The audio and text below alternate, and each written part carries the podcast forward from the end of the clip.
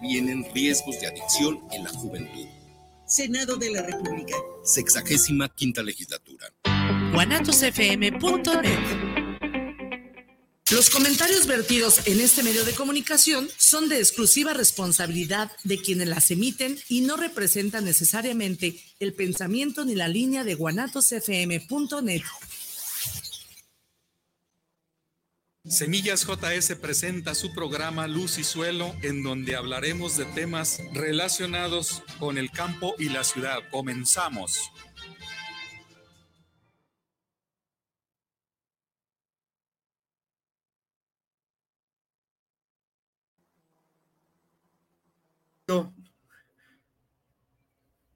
Iniciamos hoy este programa transmitido desde acá de mi oficina en el Centro Universitario de Ciencias Biológicas y Agropecuarias, ya que andaba un poco indispuesto de, salud. Y dije no quiero ir al programa para no causar problemas de contagios o lo que sea y pues aquí estamos este, en, nuestra oficina donde cual, de la cual se va a llevar a cabo este programa de luz y suelo, lo cual se, se eh, hace todos los martes a partir de las 5 de la tarde. Y el día de hoy, pues estamos ah, preparando material eh, para hablar de sobre lo que viene siendo la, la sequía, ya que este, por ahí hay angustia por parte de los productores, comentarios. Este, empecé a, empezaron a hablarme, a llamarme, a comentar en, aquí no se le llama en, en pláticas de pasillo, Allá le llamamos pláticas de parcela, porque andamos en las parcelas prácticamente y todo lo que en, una, en un lugar de oficinas, en los pasillos se platica y se eh, comenta lo que va a ocurrir a futuro. Eh, en este caso, también andamos en las parcelas, ya sea cosechando, revisando este, las parcelas y ahí surgen los comentarios y pues la mayoría de los productores están inquietos o estamos inquietos porque sembramos, cultivamos y pues este, según los meteorólogos, pues va a haber un efecto, el efecto de la niña y que nos va a causar un problema fuerte de sequía. Este, y como no sabemos exactamente en qué lugar se presenta la sequía o es de forma generalizada, bueno, pues vamos preparándonos con, con la información para eh, pues aminorar, bajar un poquito el efecto de esa sequía, este, ya sea con con técnicas y con formas de, producir, lo cual nos ayude a, a minorar esa, situación de sequía.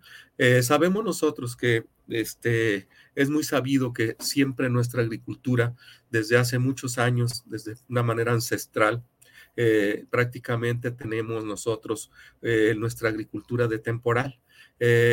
siempre ha sido y hemos este, sembrado la mayoría de la superficie en, tiempos de, lluvias y eso es una de las cosas que nos caracteriza de forma eh, permanente y a lo que se ve va para largo porque no, eh, no logramos este, incrementar las áreas de riego, puesto que cada vez hay menos agua y eso nos causa un problema.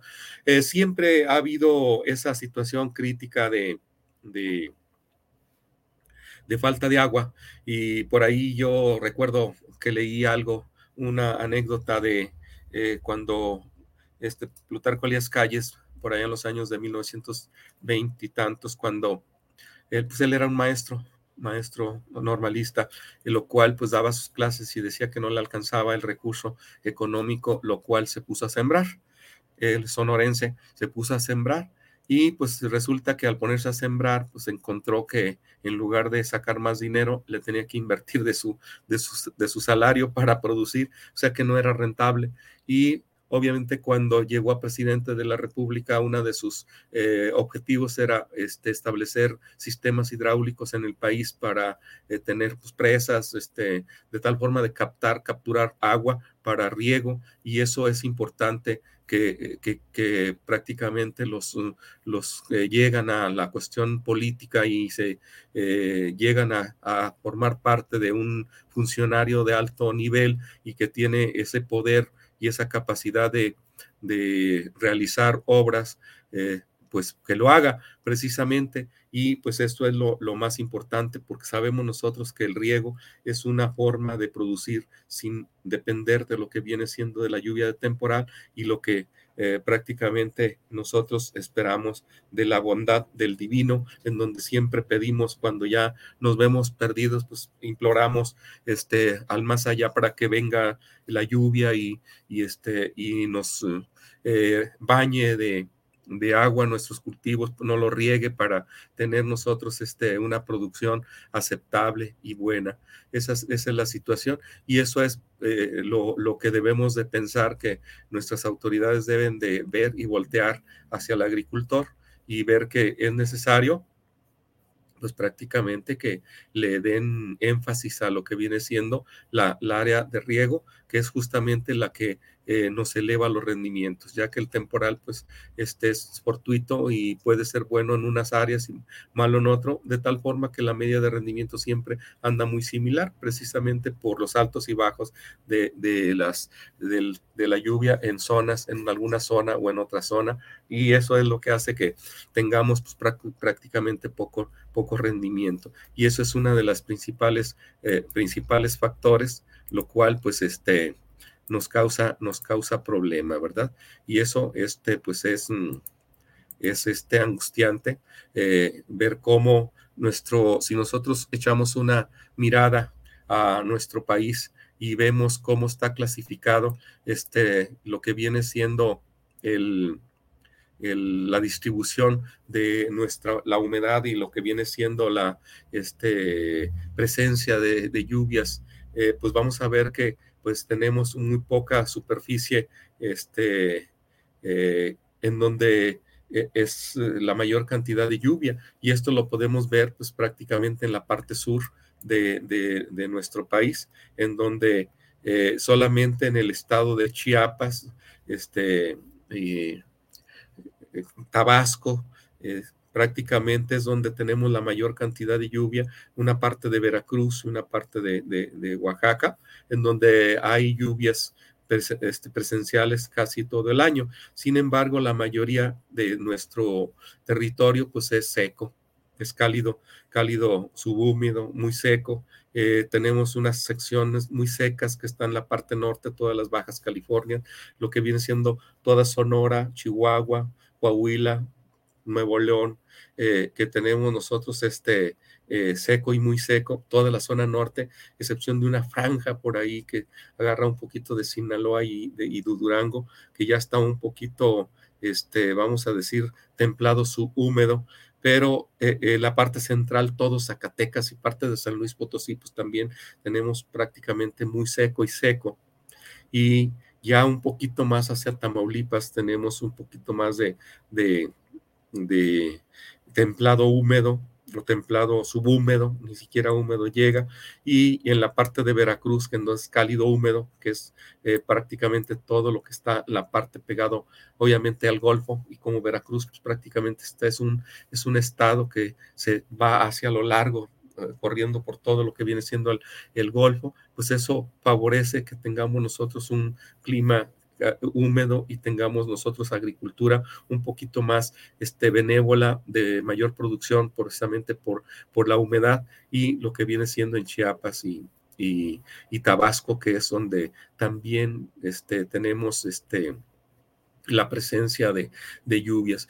Y podemos estar checando esa, esa, esa, ese, ese mapa, viéndolo como prácticamente tenemos y se nos, se nos eh, eh, nos da toda una idea de cómo, cómo, se, cómo se distribuye esa, esa, e, esa, esa clasificación, vamos a llamarle así. Y bueno, pues este, tenemos una, eh, la clasificación también muy marcada, ya lo habíamos comentado cuando hablamos del agua, el agua, pues que eh, tenemos que también hacer mención de cómo está la distribuida. Y pues tenemos pues, eh, un área tropical, eh, el área tropical, pero el área tropical, pues no toda el área tropical es húmeda, tenemos área tropical húmeda y área tropical seca. y tenemos lo que son la, el área templada, que también el área templada, pues tenemos una parte húmeda y una parte seca, y pues prácticamente la zona donde está la parte fría. Y ya pues eh, hay una clasificación de, de, los, de la forma de, en donde eh, si nosotros viéramos a nuestro, perdón, este voy a estar en casi todo el programa con esta situación, sobre todo al hablar bastante, pues me va a provocar un poco, pero bueno, voy a tratar de evitarlo lo más posible. En, este caso, este, cuando hablamos nosotros de tropical, pues tenemos eh, que es eh, una, una clasificación de tropical donde hay lluvias todo el año y esto lo estamos viendo, pues es parte de Veracruz, Chiapas y, ah, y Tabasco y donde tenemos este, lluvias eh, tropicales de tipo monzónicas que son este, determinadas en, la época, en la época de lluvias principalmente, que es en las zonas donde este, eh, tenemos eh, lluvia en temporal y lluvia aisladas en épocas invernales. Este, y tenemos otra clasificación donde son la de las mismas A, que son donde están todas las cantidades de agua, pero que es tropical con lluvias de verano con lluvias en verano y verano estamos hablando en los meses de junio, julio y agosto, que es cuando este, la mayoría de nuestra producción es justamente en este ciclo primavera-verano, eh, o más bien ya de verano como tal. Y tenemos también mucha, una parte, lo que es la parte seca, que está seco, seco estepárico y seco desértico, eh, en donde tenemos una gran cantidad para la zona norte. Eh, eh, se desprende todo lo que es las Baja California, parte de Sonora, Chihuahua, todo es desértico y se va hacia la parte central en forma de, cono, en donde abarca todo Zacatecas y parte de, de, San Luis Potosí, y eso hace que sea un clima prácticamente muy semidesértico y desértico. Y tenemos el área templada, pues con, decíamos con lluvias de todo el año, ya no lo vamos a repetir eso porque estamos hablando de eh, esta, esta, clasificación. Y bueno, este, eh, queremos este, prácticamente eh, señalar estos tipos de clima. ¿Por qué?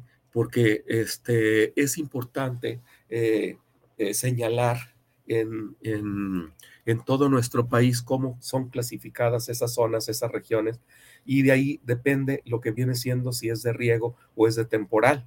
Y también tenemos que echar este eh, eh, eh, o tomar en cuenta las partes que también se aprovecha para lo que es el riego, lo que es el riego. Hay formas de regar, este, varias, lo que vienen siendo los escurrimientos, las, las, las este, cuencas hidráulicas en donde se captura el agua para hacer las presas este, y tener presas. Obviamente, como son alimentadas de los ríos que vienen de la montaña, pues la presa siempre queda más arriba de los valles y eso permite que se haga la presa y se vengan esos valles de riego.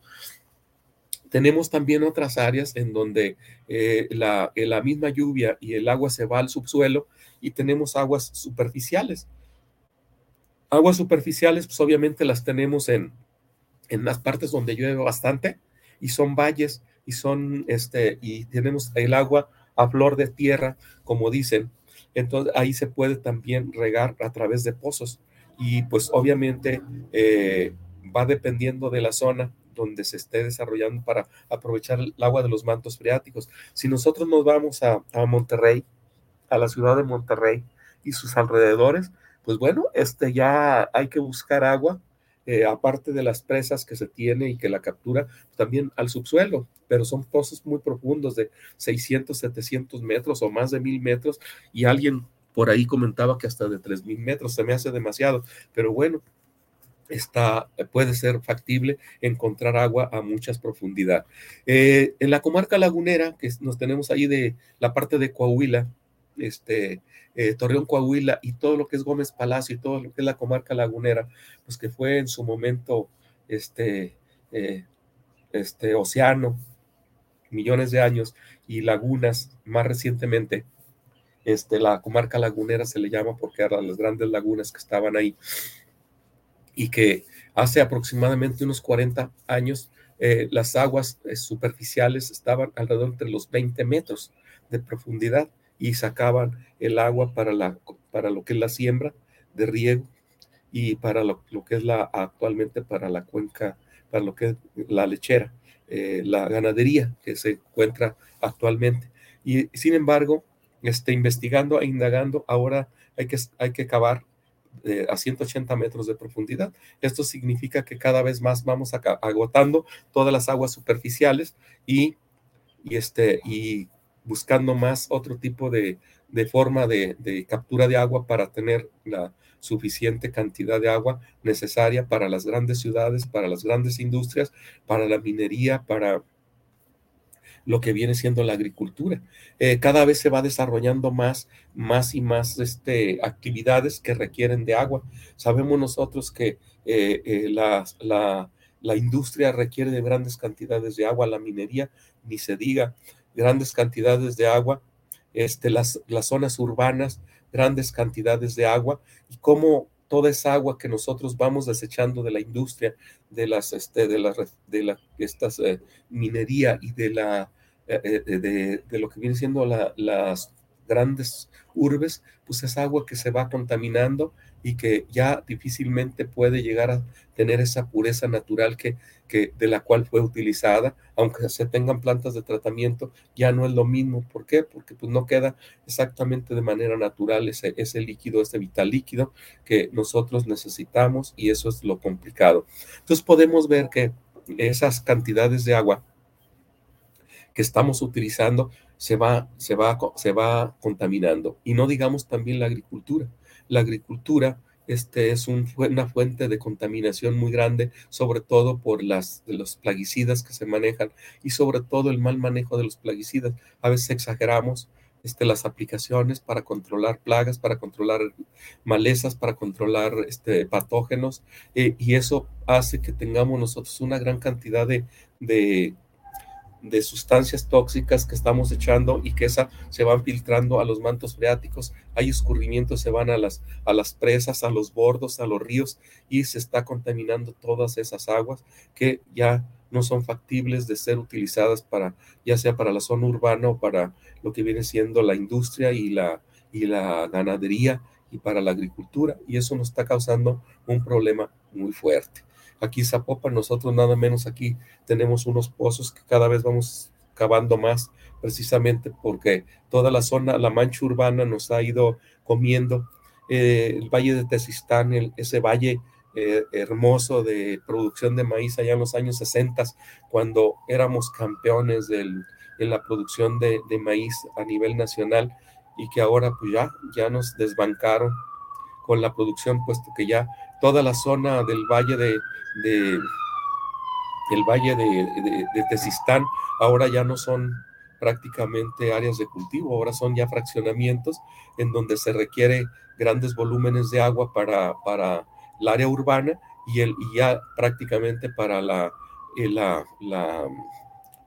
eh, la, agricultura pues se va disminuyendo. Sabemos nosotros que eh, la, la humedad disminuye eh, cuando se va sacando el agua del subsuelo, no nada más afecta la extracción del agua, sino que también la humedad que puede guardar nuestro suelo y cada vez tenemos suelos más secos que requerimos más de, de agua y nos provoca más bajo rendimiento. O sea, como es el sistema zapopano, el sistema de humedad residual que conocemos, que por allá desde los años 60 que se implementó, pero que ha ido cambiando precisamente por la falta de agua y humedad que puede capturar nuestro suelo para que tener disponibilidad en nuestro, en nuestro, para los cultivos.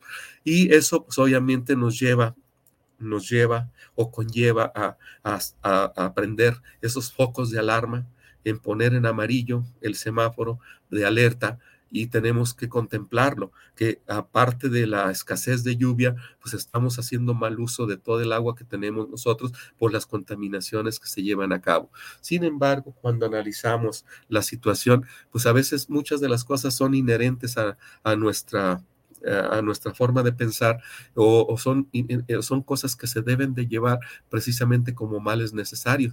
Sin embargo, a pesar de ello, se tiene que implementar este, esquemas de sustentabilidad, esquemas de captura de lluvia, agua de lluvia, e, en lugar de dejarla escurrir para que, haya, que no haya inundaciones en nuestras ciudades, pues se capture y se mande justamente a los mantos freáticos con buena calidad de agua y no precisamente rodando por las calles limpiando todo ese smog que está en forma de partícula y es agua que se va a dar a los arroyos toda contaminada, precisamente porque no tenemos esa forma de capturar y llevarla a los, a los mantos freáticos.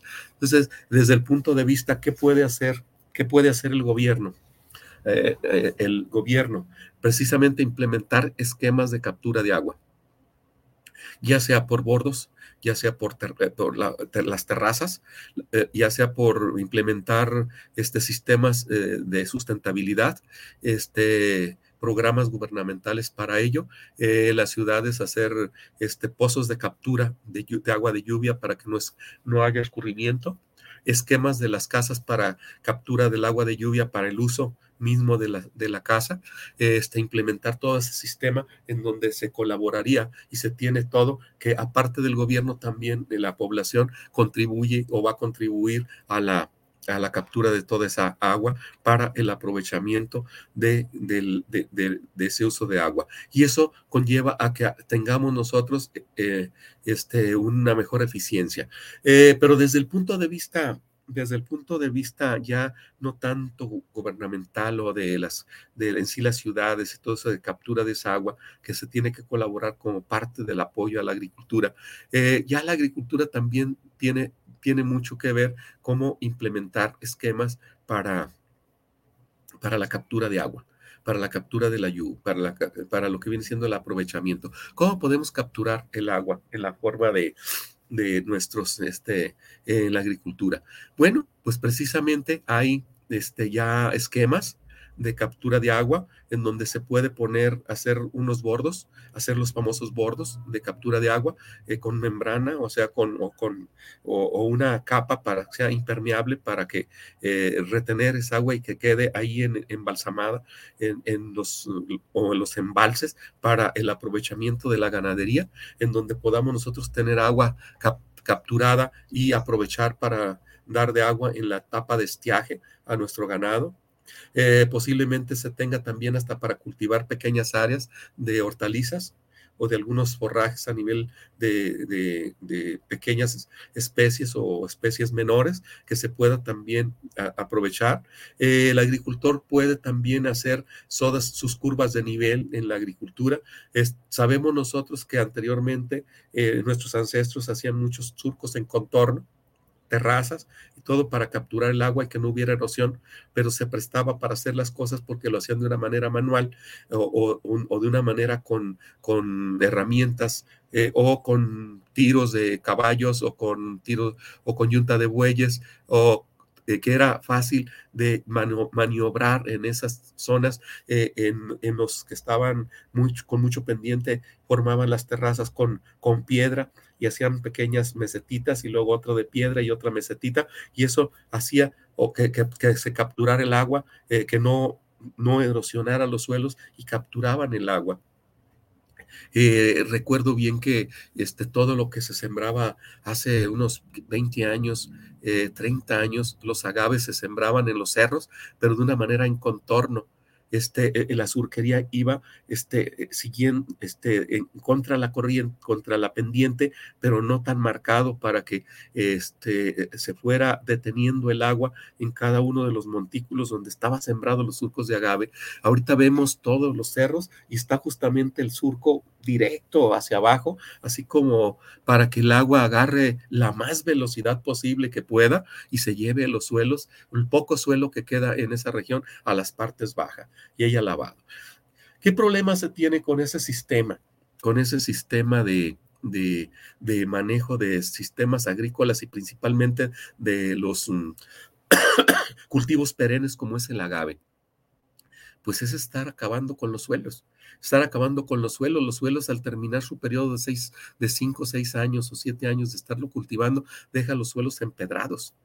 O sea que prácticamente quitan el suelo y dejan la piedra.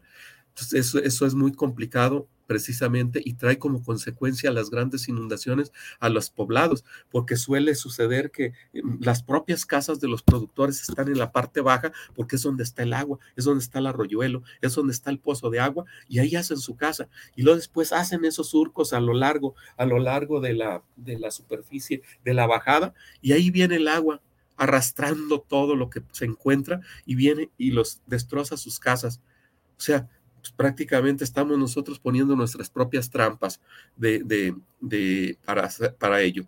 Y, y esa, esa es perder el agua la estamos perdiendo. ¿Por qué? Porque hay escurrimiento. No la mandamos prácticamente a los mantos freáticos para alimentar esos grandes lagos profundos que se encuentran ya eh, eh, bajo tierra y que ahí tenemos, si nosotros lográramos ver una radiografía y lográramos ver todos los, los, los lagos y las grandes cantidades de agua que hay en el interior del suelo, nos, nos emocionaríamos. Sin embargo, este, pues nos lo estamos acabando cada vez más, cada vez más este, sacando toda esa agua y evitando que llegue ahí y se vaya a, a, las partes donde va a causar un problema de inundaciones y de arrastre. Eso, eso es. Este, por otra parte, la agricultura, hay que ver, se siembra siembran aguacates en las partes de los cerros, aguacates, limones, que también es una agricultura que también se debe de tener cuidado la forma de la plantación, el surco, la, el montículo que se va a llevar a cabo debe de tener un sentido, un sentido de acuerdo a la curva de nivel para que el agua no agarre velocidad, sino que vaya corriendo lentamente siguiendo la trayectoria de la curva de nivel y eso va haciendo que vaya penetrando el agua, que vaya penetrando el agua a la parte de, del subsuelo y la captura de agua de la lluvia y además de humedecer el sistema radicular de la, de la vegetación.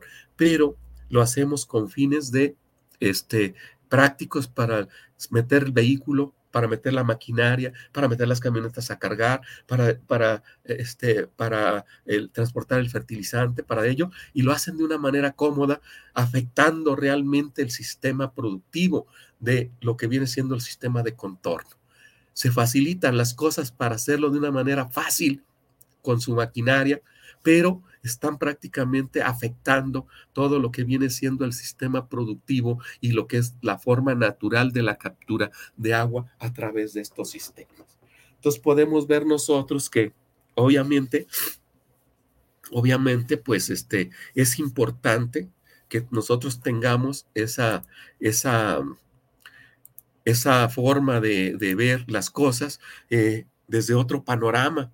Y todo eso ha sido por falta más de asesoría técnica o, o, simple y sencillamente este, no lo contemplan o si la contemplan no está bien hecha esa forma de hacer las cosas, esa forma de trabajar en una agricultura eh, que estamos a, sabiendas que no tenemos este, muchas tierras planas. La mayoría de nuestra superficie es de topografía accidentada tenemos prácticamente poco valle.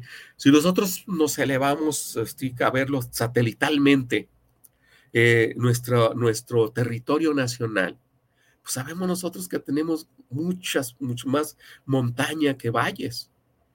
Eh, y, los valles que tenemos, pues prácticamente están en la zona norte desérticos y semidesérticos y en la parte del Bajío mexicano, que es uno de los más grandes eh, del país, que es área agrícola, que está de forma plana y ya después algunos vallecitos acá que la zona valles eh, en Jalisco, que tenemos prácticamente áreas, pero esos pequeños valles entran las partes accidentadas, en donde se está aprovechando una agricultura en todas esas áreas, pero que no se están cuidando lo que viene siendo la, la, la una agricultura sustentable, una agricultura bien planificada, una agricultura en donde se cuesta es cara la producción, sin embargo, a futuro puede ser mucho más redituable que acabarnos el suelo. Nosotros estamos acabándonos el suelo, realmente ya no tenemos suelo. Nosotros tenemos material inerte en donde prácticamente eh, le hemos hecho ya ahorita con vida artificial. Necesitamos mucha fertilización para sacar alta productividad. ¿Por qué? Porque ya no tenemos este, un suelo como tal esta situación se nos, nos complica y debemos de pensar que este, eh, en, esa, en esa circunstancia.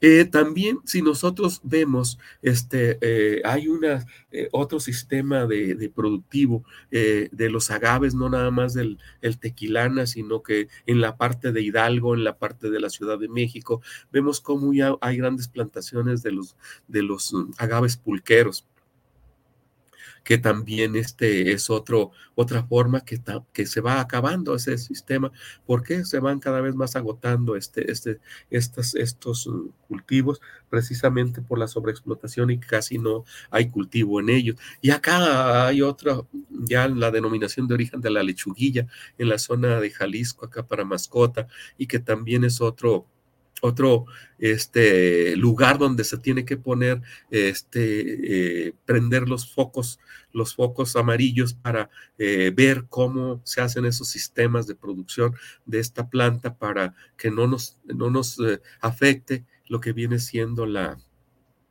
la, la captura del agua. Entonces, como podemos ver, ¿qué consejos podemos darles a nuestros agricultores? Bueno, pues en los agaveros, que se emocionan mucho por cuando se viene el precio muy alto y se viene toda esa desbandada de, del agricultor a sembrar y es una, es una, ¿cómo le dicen? Pues una bola de nieve ahí que van sembrando y sembrando y sembrando. Este, va uno por las carreteras y en, nomás termina la cuneta y ahí tenemos agaves en, en todas partes. Este, hay agave, agave, agave, hasta en los camellones eh, tenemos agave y eso pues prácticamente hay que ver lo que se puede hacer, pero tengamos nosotros la la conciencia de que al eh, ver nuestra parcela, ver eh, cómo está distribuida, si está en ladera, eh, ver cómo va la curva de nivel para hacer el tipo de surco, no extender el hilo. Tienden el hilo bien emocionados así, de la parte de arriba a la parte de abajo, con un hilito, no, pues este se ve muy bonito, muy estético este, hacerlo tan perfecto, pero pues prácticamente están acabando con nuestro suelo y no estamos capturando el agua, la poca agua que nos va a llover o la poca agua que nos llueve. Entonces, esa es una de las cosas que tiene que, prevalecer el, el sistema de plantación en donde esté cubriendo, esté protegiendo y esté conservando nuestros suelos para ellos mismos, porque pues ellos mismos van a seguir sembrando ahí, pero como se da la casualidad que muchas veces son rentas, bueno, pues ellos cosechan sus agaves, se acaba el suelo, pues ahí se van a sembrar a otro lado, ese suelo ya no sirve, bueno, pues no hay problema, no es mío. No, no, nuestro es de nosotros, todos los suelos. El suelo de México es suelo de nosotros y que estamos, ese suelo que es de nosotros, pues debemos de cuidarlo porque nos afecta indirectamente lo que viene siendo la, cada vez que nosotros estamos perdiendo suelo, cada vez que nosotros no capturamos agua, estamos perdiendo alimentos, estamos perdiendo eh, la industria, está perdiéndose todo y prácticamente todos perdemos. Entonces, pues este, hay que estar conscientes de ello para, para hacerlo. Eso es lo, lo, lo más importante que debemos de tener, de conservar y de contemplar. ¿Por qué? Porque pues es interesante este, eh, eh, llevar un cultivo hasta el término, hasta su término de cosecha, pero sin afectar prácticamente nuestra situación. Y así cientos de cultivos como son los cafetales, como son que se siembran también allá abajo de los árboles, que se siembran en las partes de esto, el cacao que tenemos en la parte allá de lo que es Tabasco, eh, lo que viene siendo Chiapas, que es un cultivo que va agarrando más fuerza porque lo perdimos, nosotros éramos este, eh, fuertes en cacao, después pues ya nos ganaron otros países sudamericanos. Eh, sin embargo, pues este, necesitamos retomar esa, esa, esos cultivos y también cuidar lo que viene siendo el área donde se siembra para no dañar. Eh, si es área boscosa hay que respetarla porque ese bosque está cumpliendo una, una, situación muy sustantiva. Sabemos nosotros que donde hay bosque hay lluvia. Aquí en Guadalajara afortunadamente nos llueve bastante, nos llueve bien en la ciudad. ¿Por qué? Porque tenemos justamente a un ladito el bosque que eh, hay quien se empeña en quemar para... Eh, para este, eh, construir. Hay quien se empeña en quemar por cuestiones de políticas, por cuestiones de económicas, pero afortunadamente se sigue conservando y luchando los, los, eh, todos los que nos interesa tener eso y cuidar el bosque, eh, cuidarlo precisamente porque es, aparte de purificar el aire, tenemos nuestra lluvia, tenemos la captura de agua, tenemos la captura de carbono y todo eso nos lleva a que tengamos nosotros agua en el subsuelo y que no tengamos un problema de, de agua a futuro en, nuestro, en nuestra ciudad y sobre todo también la agricultura que está eh, en, en, torno a ella. Bueno, este, eh, vamos a ir a un corte y en un rato más iniciamos ya con lo que es la agricultura de, de, este, de anual y los cuidados que debemos de tener para amedrentar, aminorar este sistema. Nos vemos un ratito más.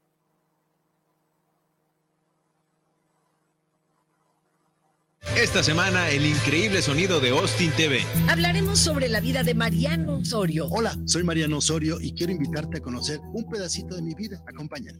¿Saben cuál es el éxito de algunos programas de radio y televisión? Nos acompaña Jorge Alberto Aguilera y René Navarro. Además, Ernesto Laguardia cumple 50 años de trayectoria. Comentaremos también sobre la prevención de adicciones. Somos sus amigos Fernanda Tapia, Sergio Bonilla. Los esperamos en la hora nacional. Esta es una producción de RTC de la Secretaría de Gobernación. ¿Te gustaría estudiar un diplomado en métodos alternos y solución de conflictos? Te invitamos a cursarlo. Es completamente en línea. Comunícate al 3 veces 3 80 96 264, avalado por el Instituto de Justicia Alternativa. Puedes certificarte como mediador o mediadora. ¿Te gusta el terror? Inscríbete a la mejor plataforma de streaming desde 59 pesos mensuales o 2.99 dólares por mes. Entra a dos puntos, diagonal, diagonal, umbra.stream y disfruta del mejor mundo del terror. Guanatos FM y Cinema Macabre te recomiendan.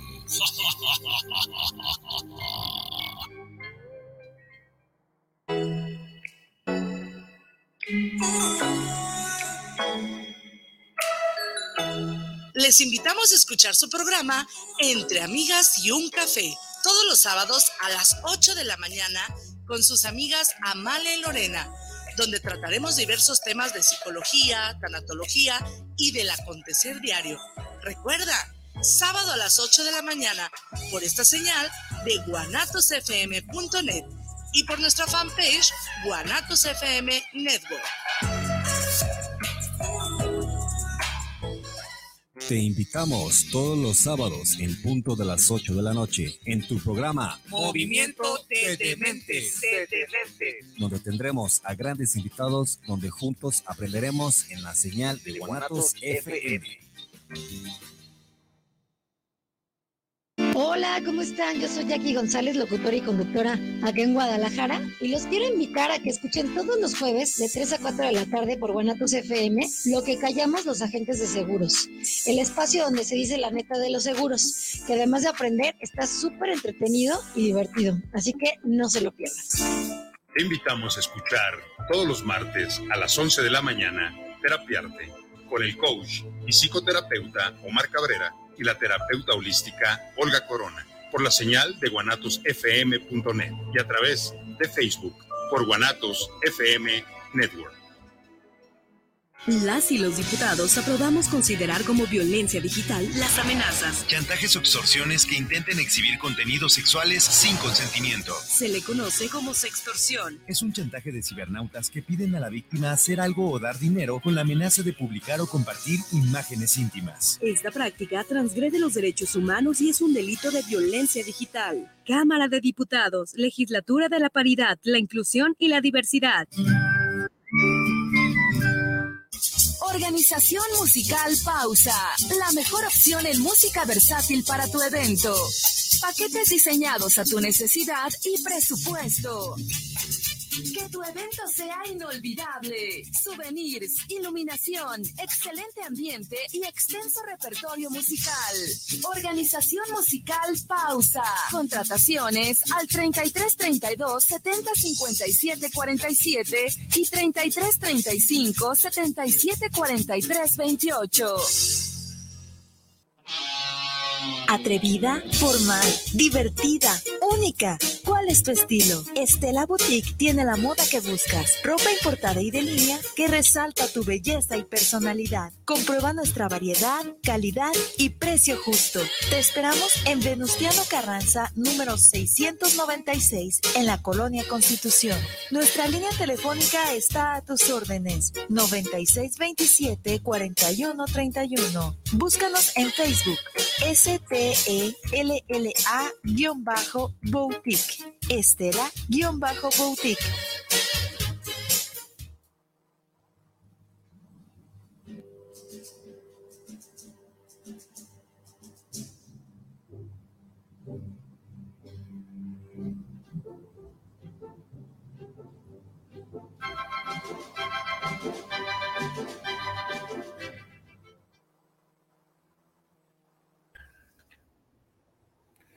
Aquí nos manda, nos manda un saludo Luis Fernando Ruiz.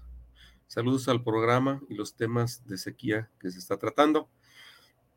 Jorge García, saludos a Luz y Suelo desde Zatlán, Jalisco. Un saludo de Zatlán, zona muy productiva de, de, maíz y otros cultivos más por ahí que se dan muy bien en Exatlán, Jalisco.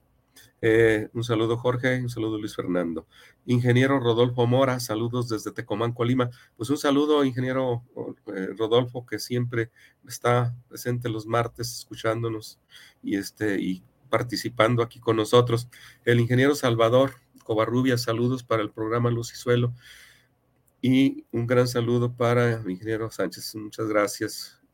Y, y saludos para el ingeniero Salvador. Ingeniero Fernando Gastelum, saludos desde Mexicali. Ingeniero, es primera vez que lo escucho. Aquí, los fríos dejaron una sequía tremenda. Bueno, sí es que este, eh, obviamente en esa región sabemos nosotros que los fríos, este, aparte de, de traer, este, secar cultivos y, y traer una situación, pues también no permiten que haya otro tipo de presencia y sobre todo pues en esa zona de lluvia es más complicado, pero que trae una situación crítica este, en, en Mexicali, principalmente por las altas temperaturas o las bajas temperaturas en su defecto. Esa es, un, esa es una situación crítica que se tiene y obviamente pues la sequía es, no nos, nos agobia a, prácticamente a todo nuestro país. Bueno, pues un saludo a todos ellos que nos escriben y pues nos dan ánimo para que el programa cada vez más este, tengamos este, muchas ganas, muchas más ganas de, de hacer las cosas bien, ¿no? Lo mejor posible para tener este tipo de, de, información que puede ser de utilidad para la agricultura. Bueno, este, ya eh, hablamos un poquito de cultivos de perennes y cultivos este, eh, que se siembran específicamente en, no precisamente en zonas muy planas, pero vamos a, a trabajar hoy. ¿Qué podemos hacer? el agricultor qué puede hacer para atenuar nuestra lo que viene siendo la sequía. Bueno, vamos a hablar desde, desde un punto de vista manejo del suelo. En primer lugar, hay que manejar el suelo. ¿Cómo lo vamos a manejar nosotros? Capturar agua. ¿Cómo capturamos el agua? Este, se, captura de la siguiente manera. Eh, el suelo se debe de preparar bien. En primer lugar, si tenemos un suelo muy compacto, que nunca lo hemos trabajado a profundidad y sabemos que este año va a ser seco, no haremos. No voltemos la capa, la capa arable, no la invertamos. Más bien hay que meter los cinceles y un cincel profundo este, hay cinceles, pues nosotros tenemos cinceles eh, allá en Nayarit que obviamente los suelos se prestan, son suelos muy húmedos, son suelos muy, muy dóciles, son suelos muy, este, muy buenos, pues que podemos, podemos hasta un metro de profundidad del, cincel. Entonces estamos rompiendo ese metro de profundidad y hay que procurar que todos nuestros eh, suelos que hagamos nosotros ese subsuelo rompiendo las capas duras para que nosotros la poca agua que llueva o la poca cantidad de agua que va a caer, al menos se filtre y se conserve en esa, en esa capa que le va a ser de utilidad para el sistema radicular. Entonces, la recomendación más es que hagan su, su sistema de cinceles, de, de subsueleo, para capturar mayor cantidad de agua. Esto se puede hacer de una manera cruzada, darle un paso así de otra forma cruzada para tener una cuadrícula y que se rompa fácilmente toda esa estructura y que quede fácilmente, que quede este, flojo, que quede las eh, partículas más este, fácil de que entre el agua y no se, no se escurra, sino que se filtre. Esa es una forma de, capturar agua este, en nuestro suelo. Otra forma de capturar agua es justamente la, la forma del surcado la forma del surcado. Eh, es recomendable, es recomendable surcar en las parcelas, en lo que vayamos a sembrar. ¿Por qué? Porque si nosotros lo dejamos eh, sin surcar nada más nuestra siembra, el agua llega y pues va agarrando, si está niveladita, pues va agarrando parejo hacia la parte baja pero si está desnivelada, vamos a tener más humedad en unas partes y menos humedad en otra. Entonces, lo que, lo que debemos hacer es justamente surcar para que el agua se vaya a la parte de abajo, abajo del surco, al, a la parte del surco, así como tal, no al lomo, obviamente, eh, va, a recurrir a la parte baja y va a escurrir, pero ese surco debe de llevar una pendiente no drástica. Si tu parcela está hacia abajo, tu surcado debe ser diagonal, en contorno, en curva, y si no la puedes hacer mucho en curva, por lo menos la pendiente, que, la vayas de forma transversal, o de forma transversal a la, a la, pendiente, para que cuando el agua vaya escurriendo hacia la parte de abajo, llega al surco, empieza a correr, pero lentamente porque no lleva la velocidad que puede llevar hacia abajo. Y así de esa manera va permitiendo que penetre el agua hacia el interior de tu suelo que ya preparaste previamente con el subsuelo. Esa también es forma de capturar el agua. Curvas de nivel en tus, eh, en tus, en tus parcelas, terrazas si las tienes mucho, muy pendiente. ¿Qué quiere decir que haces una terracita, un bordo para retener el agua ahí, que se filtre? Este, lo más abajo otra terraza, que se filtre y otra terraza, en lugar de hacerlo de una manera de bajada como tal. Entonces, el manejo del suelo tiene mucho que ver también para la captura del agua, de, de, esa agua. Y este, yo recuerdo que eh, bueno, una comunidad de Magdalena, Jalisco, este, eh, no escardaban, eh, no escarda el agricultor, simplemente siembra y deja ahí. Pero oh, yo recomiendo que se haga una escarda en donde se haga, no, no precisamente con reja, sino con cinceles, para que deje un surco abierto el cincel entre planta y planta, y eso hace que cuando llueva penetre el agua hacia la parte baja, al sistema radicular, y se aprovecha más el agua o la poca agua que llueve. Eso es importante, eso es importante, que, se deba de hacer de esa manera. Ahora bien, hay que preparar el suelo, pero no tantas pasadas y tantas pasadas, porque eso de darle muchos pasos de rastra eh, rompe las estructuras y la hace polvo y una, un suelo eh, que tenga mucho, la estructura muy destrozada, se compacta y no permite la filtración del agua. El suelo hay que dejarlo lo menos posible que se pueda mover para dejar las estructuras del sistema radicular que penetró en el ciclo anterior y ahí está. Ahí dejó un hoyito, esa raíz se está descomponiendo y ahí puede entrar el agua. Entonces eso es lo importante también, no darle muchos pasos de rastra para desbaratar esas estructuras que se tienen de macroestructuras a, una, a, polvos que se puede llegar a, hacer una pues prácticamente que no, no pueda entrar el agua, que no pueda filtrarse por tan pequeña partícula que quedó ahí compacto. Eso es interesante también, no está removiendo mucho el suelo para evitar esa situación esa situación. Además, también eh, hay que aplicar materia orgánica. Los suelos con mayor contenido de materia orgánica son esos suelos que funcionan mucho mejor, porque la materia orgánica, que es por la descomposición de los esquilmos del ciclo anterior, incorporación de todos esos rastrojos, los rastrojos, trátese del cultivo que sea todo ese desecho, lo vamos a incorporar.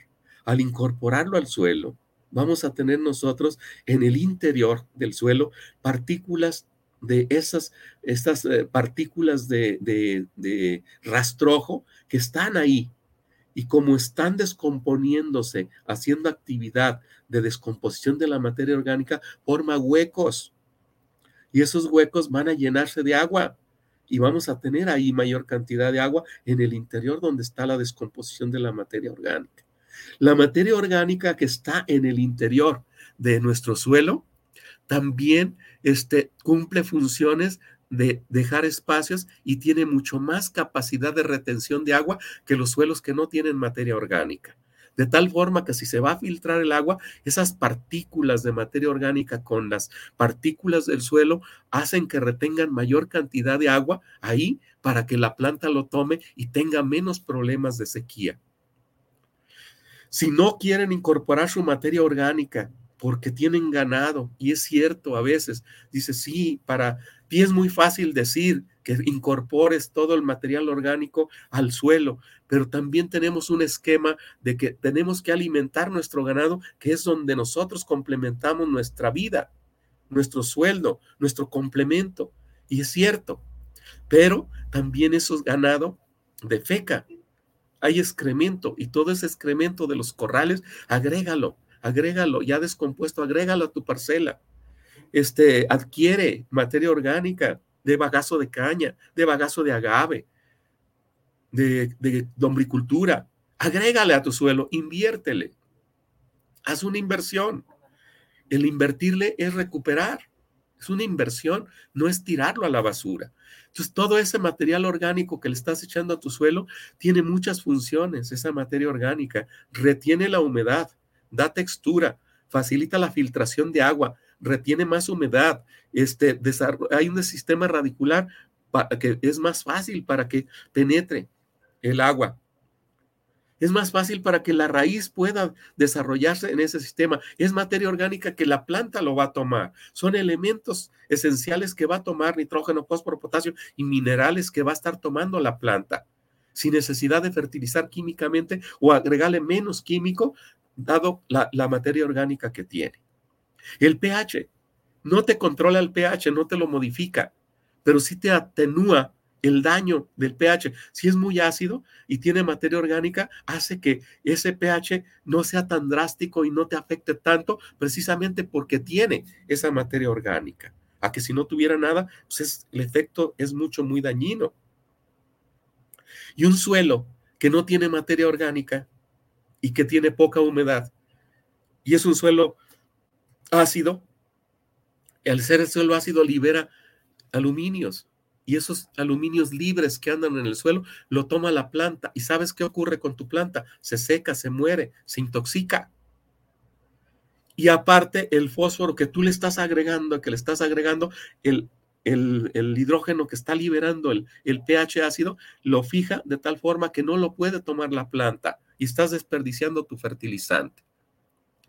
Entonces hay que agregar la materia orgánica para que tenga esa posibilidad y hay que controlar el pH para que tengamos mucho más aprovechamiento de lo que viene siendo los fertilizantes. Y los fertilizantes también hay que tener cuidado con los fertilizantes. Si tienes baja precipitación, no llueve mucho, no fertilices en ese momento. Si está la sequía en su máximo esplendor, no le apliques fertilizante, porque el fertilizante no lo va a aprovechar porque no hay humedad. Y en lugar de tener humedad, esa poca humedad la va a jalar el fertilizante y no lo va a tomar la planta le va a afectar. Entonces hay que esperar, si hay sequía, pues hay que esperar hasta que llueva y echarle el fertilizante para que lo pueda arreglar. Entonces, pues hay que tener cuidado con toda esa situación y pues para eso estamos nosotros, tenemos, hay, hay contactos, entonces llama una llamada por teléfono, qué condiciones están, qué consejos podemos tener. Estos consejos se los estoy dando en este programa, pero no se acaba ahí, estamos atentos para quien nos consulte y quien nos quiera platicar con nosotros para solventar y, aminorar este sistema que se nos viene de, sequías. Aquí, vean nada más, es unas, estas son unas mazorcas que se cosecharon en, en, Magdalena el ciclo pasado por falta de agua. Vean cómo están, chupadas. Se dejó de llover en septiembre. Hubo la polinización, empezó a crecer el grano y ahí se quedó, ya no llovió. Vean la pérdida. 60%, 40%, 50% de pérdida. Por falta de agua, ya no se chupó. Vean ustedes estas otras, es el mismo híbrido, es el, es, el híbrido 340, estoy presumiendo, muy bonito. Este en Santiago Escuintla, Nayarit con riego. Vean la diferencia, por no faltarle agua. Nada más vean el potencial, la cantidad de, de grano y la cantidad de peso que tiene por no faltarle agua a estas otras que están chupadas y que pues prácticamente no, no tuvieron agua, ¿no? Entonces, esas, esos son unos ejemplos que podemos nosotros ver el que los efectos que tiene la sequía. Y hay que tratar de, de minimizarlos, de aprovechar al máximo, conocer nuestro, nuestro suelo, este, hacer unos buenos este, captura de agua, como les he venido diciendo. Eso es lo importante. Eso es este, prácticamente lo, que quería platicarles en este programa, que es interesante, este, que si ya tenemos el problema de la sequía y que no podemos, dicen que cuando no puedes con el enemigo, únetele. Bueno, pues vamos uniéndonos a la sequía que ya está o que no podemos nosotros resolver y hacer todo lo posible para que sea el menor daño para ello. Javier Ramírez, saludos para Luz y Suelo. Saludos al ingeniero Sánchez por estar teniendo este excelente programa. Felicitaciones. Pues gracias, Javier, y un saludo este, para ti. Este, eso es, bueno, este, e, eso es prácticamente lo que quería.